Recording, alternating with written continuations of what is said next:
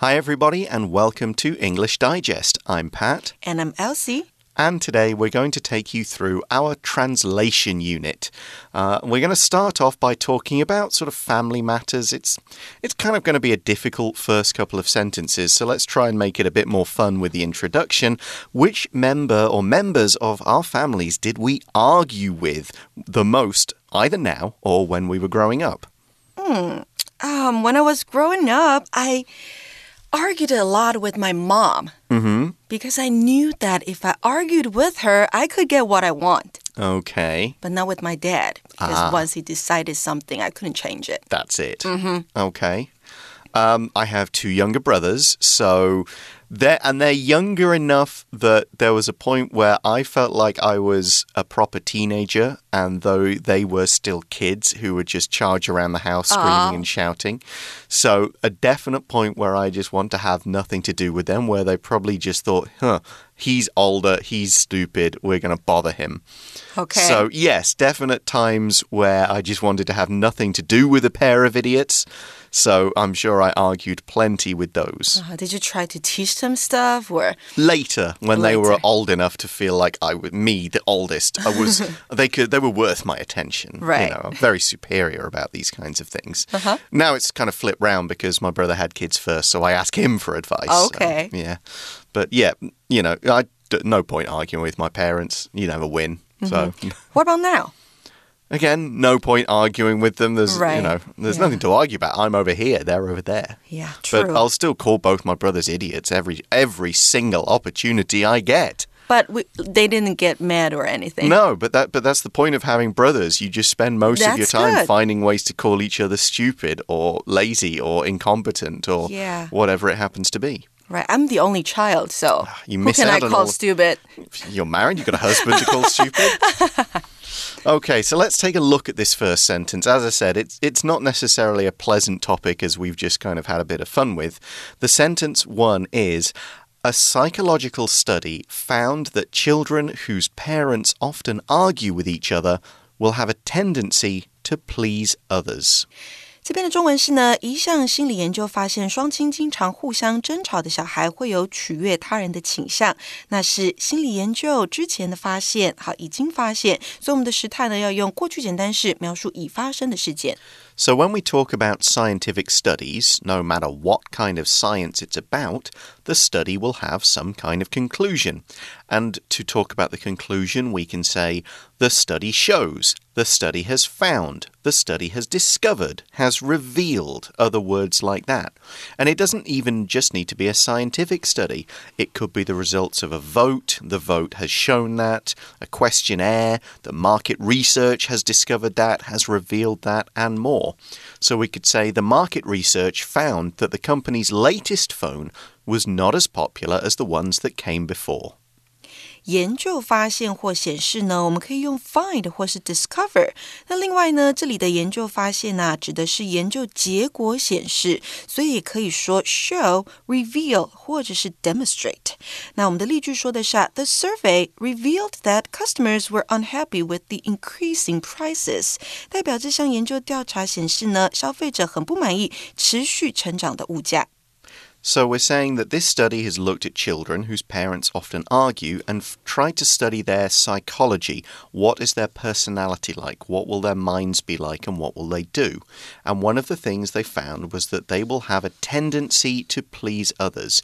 Maybe they're kind of they're stressed out by seeing their parents always arguing, so they'll try to find situations to stop there being arguments. They already feel there's too much arguing and fighting in their life, so rather than make an argument, they'll try and please people.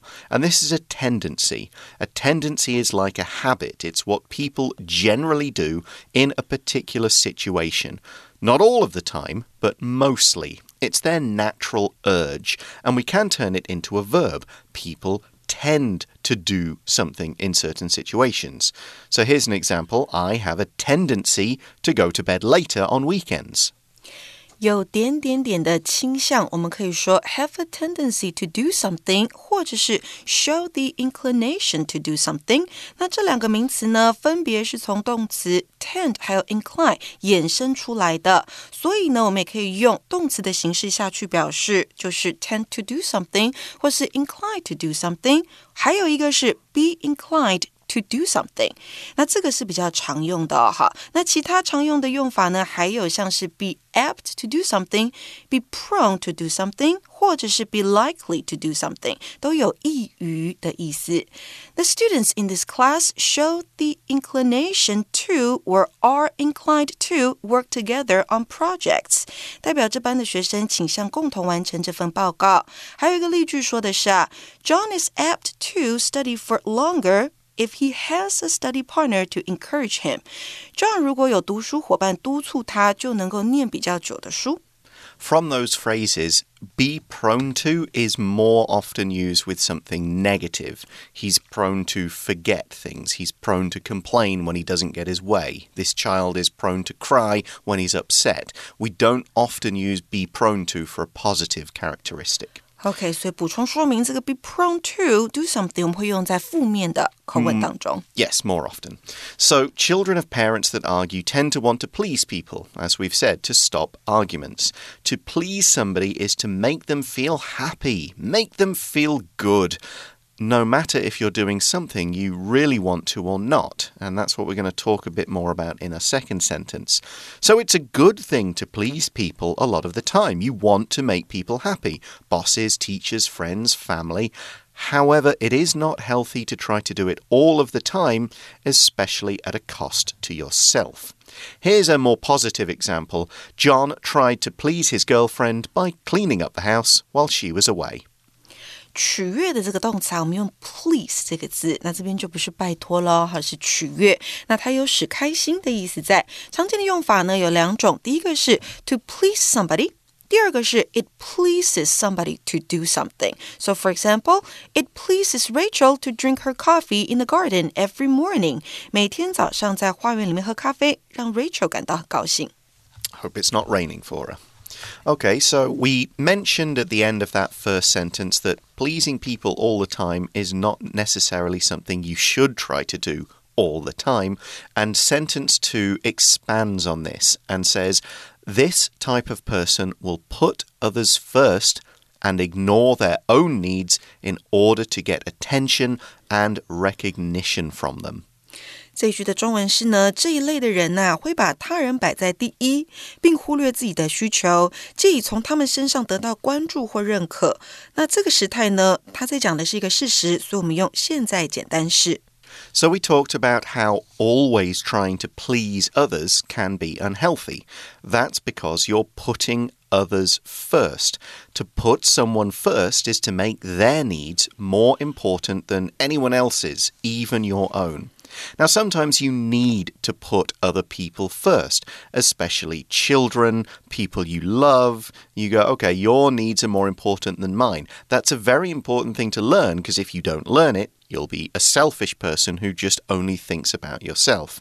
However, sometimes you need to put your own needs first. You need to take care of yourself. You can't ignore your own needs and feelings always to do something for somebody else.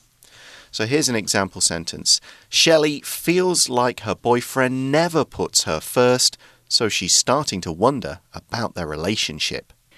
把点点点摆在第一位啊，我们可以说 put somebody first。那如果是把事情摆在第一位，put something first。那摆第一就是给予优先权，所以呢，我们也可以说 give somebody or something priority。 Yeah, we can use this for things as well, often in a more sort of work or study based. I'm going to put this first because it's an important piece of work. I'm going to put this first because I need to eat some dinner if I'm going to study. Otherwise, I'm going to feel hungry all the time. So you can talk about putting something first or giving something priority because of its importance. That's less about feelings and often more about being practical. But in this case, we're talking about putting other people's needs first so much that you ignore your own needs. If you ignore something, you think of it or treat it as unimportant. You don't pay attention to it. And sometimes this happens by accident. You're just so busy, you ignore something. But sometimes this is a choice. You choose not to give something the attention that perhaps it deserves in order to deal with something else. So, and this is one that I think both Elsie and I, as teachers, will recognize. The teacher sometimes ignores her quieter students because the noisier ones demand more attention. True，那忽略呢，我们会用 ignore，还可以用 neglect 或是 overlook，还有一个是 disregard。那上面这些我们刚刚讲过的都是及物动词，表达有意的不去理会应注意的事物。所以例句给的是呢，The police could not disregard the evidence they found at the crime scene。警方必须正视他们在犯案现场发现的证据。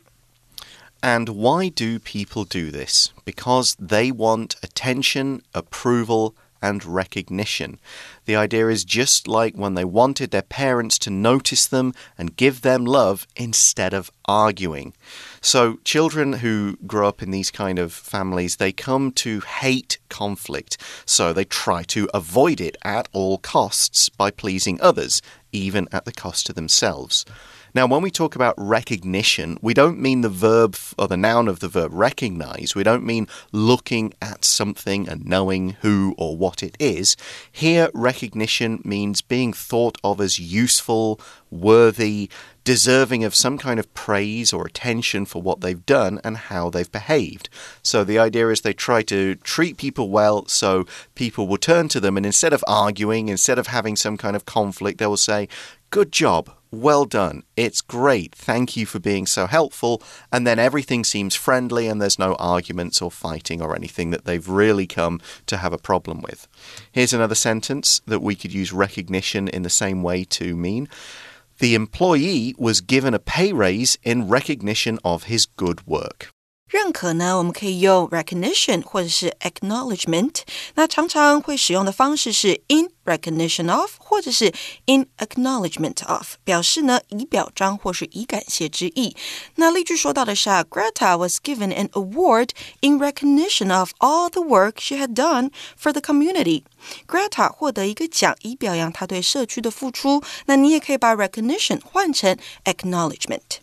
Yes, just showing that whatever you've done has been kind of noticed, and we've said, yeah, that's good. We should make people aware that this was done. It's something worthy of note. All right, we're going to take a short break now, and when we come back, we'll be looking at part B of our translation article. Don't go away.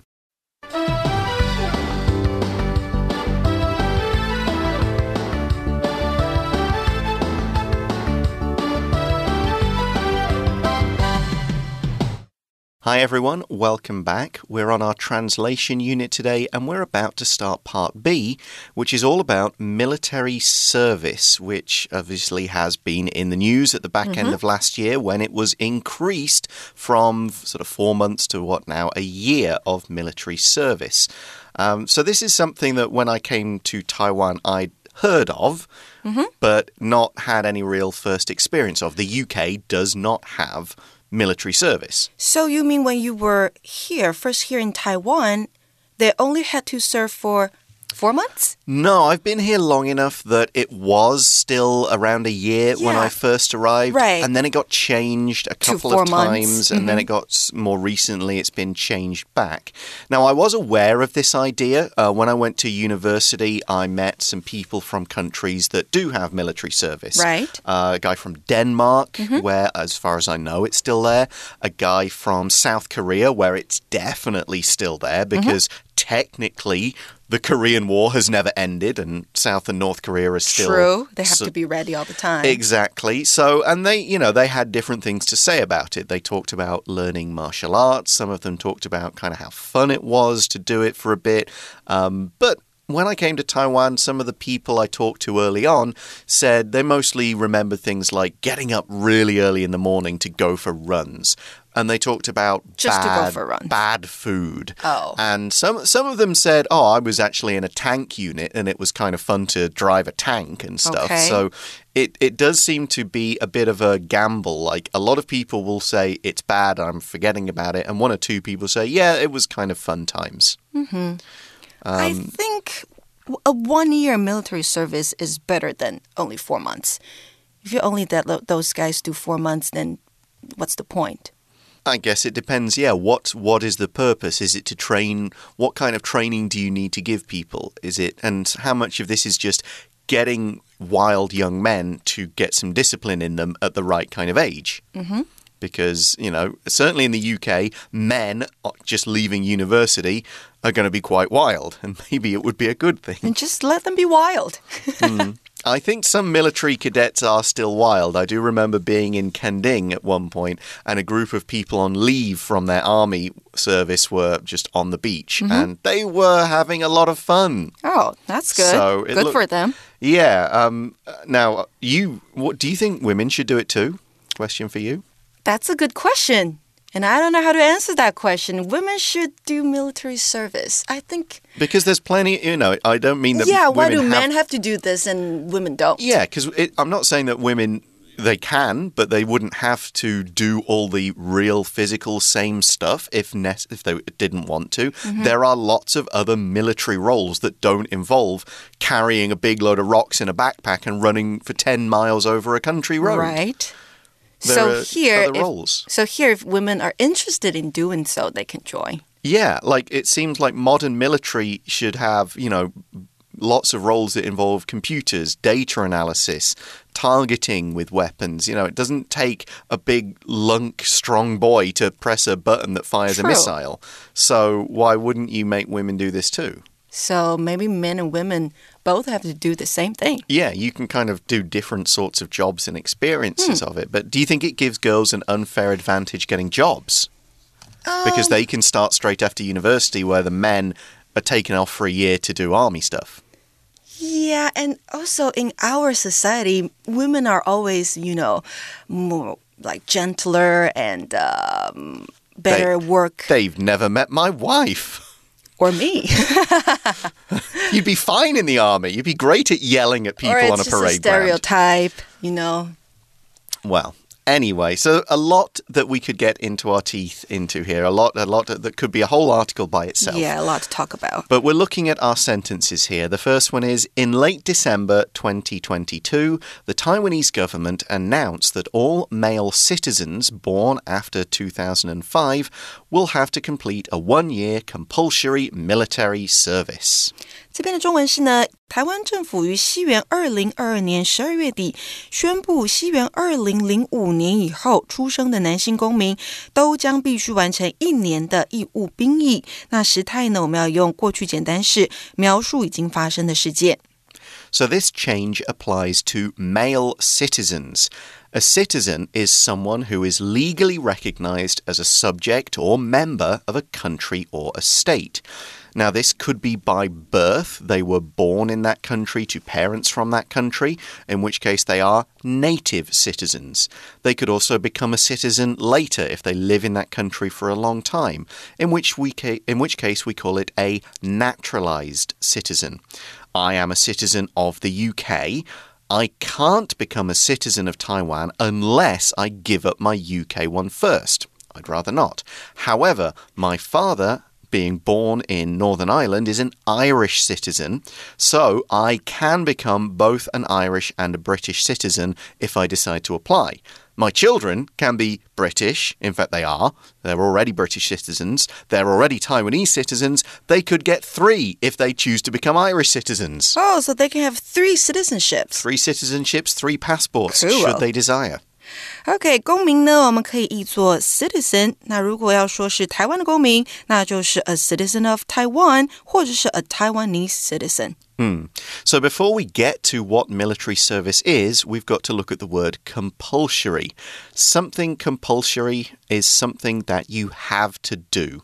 There is no choice though there are exceptions and ways out. For example, if your health was very poor, if there were other circumstances, maybe you needed to work to take care of a family, something like that, you don't have to do military service. But without one of these rules or exceptions that let you out, it's something you must do. Other things that are compulsory include paying taxes on your income, getting a passport if you want to travel abroad, and so on. So you might say it's compulsory for my company to provide me with health insurance. 义务的有几个形容词可以表示哦。第一个就是呢，我们刚刚讲到的 compulsory，再来 mandatory 也是义务的，再来一个就是 obligatory。好，他们都表示呢依法规定的义务或者是必须履行的。那例句给的是呢，In this restaurant, it is mandatory for each customer to pay for their food when they order。在这间餐厅里头呢，每一位客人在点餐的时候都必须先付款。Yeah, like McDonald's. You don't eat your food and then pay later, you pay when you order it. So, military service, this is becoming a soldier or being in the Navy or the Air Force, but only for a short period. In this case, it's a year now, and it's not something you volunteer for. You don't say, I want to join the army, I'm from a military family, I'm going to become a soldier. It's not a career choice. This is just something you have to do at a certain age, and it's seen as getting some training in weapons and tactics and things like maybe first aid, public safety, rescuing people from buildings, because it could be training for a future war, but it's also like giving service to your country. You've just had, you know, however many you know 12 years of education half of, a lot of that's going to be paid for by the country. So this is giving something back to the country because you might do jobs like clearing up after a natural disaster. You might become a traffic policeman for a bit. You might help to build something or create something or destroy old buildings. These are all kinds of jobs that people in the armed forces might do. It's not just fighting in a war people in the armed forces do help the country in other ways. So I found this out by Googling young men in South Korea must complete at least 18 months of military service. Oh, 18 months. Yep, so six months longer than what it's become here. 那兵役呢，我们可以说是 military service。那动词搭配的是 do、perform 或是 fulfill one's military service，那都有服兵役的意思。Hmm. So, sentence two, then, of part of this talks about how people feel about it. It says, The decision may go against many young people's will, but many believe it necessary to extend the period for the sake of national security. 这句的中文是呢，这项决定啊，也许违背许多年轻人的意愿，但许多人相信，为了国家安全的缘故，延长一期是必要的。那时态，我们要用现在简单式描述事实。So, a lot of young men may not be happy about this law change. And as I said in the introduction to this part, I've been in Taiwan long enough to remember when it was made shorter, and I remember a lot of my male students being happy because they spoke of military service as this thing in their future, this uncomfortable, unpleasant, necessary thing they needed to get out the way before they could start their real life. And that's why we say this decision goes against young people's will. It's not something they want, it's not something they desire, because to go against something means to oppose it, to disagree with it. So we might say the decision to stop letting workers work from home went against the workers' will. 违背，我们用到介系词 against，还有副词 counter，好，这两个它都有相反对立的意思，可是在用法上面要特别小心哦。我们可以用 go or run against，或者是 run counter to 来表示与点点点的期望或是意愿相反或是相悖。For example, the new law ran counter to the politician's previous promises，代表这项新法与那位政治人物先前的承诺是相左相违背的。 And when we talk about will, we mean people's desires, what they want.